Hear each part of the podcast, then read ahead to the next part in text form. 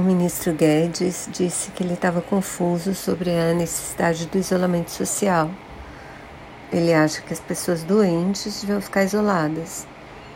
O problema é que tem muita gente assintomática que está infectada e transmitindo o vírus. E é por isso a necessidade do isolamento social, porque essas pessoas assintomáticas, mais contaminadas pelo vírus, transmitem também. Então, se todo mundo não ficar em casa, ou muitas pessoas não ficarem em casa, esses assintomáticos garantem a expansão da epidemia numa escala muito grande.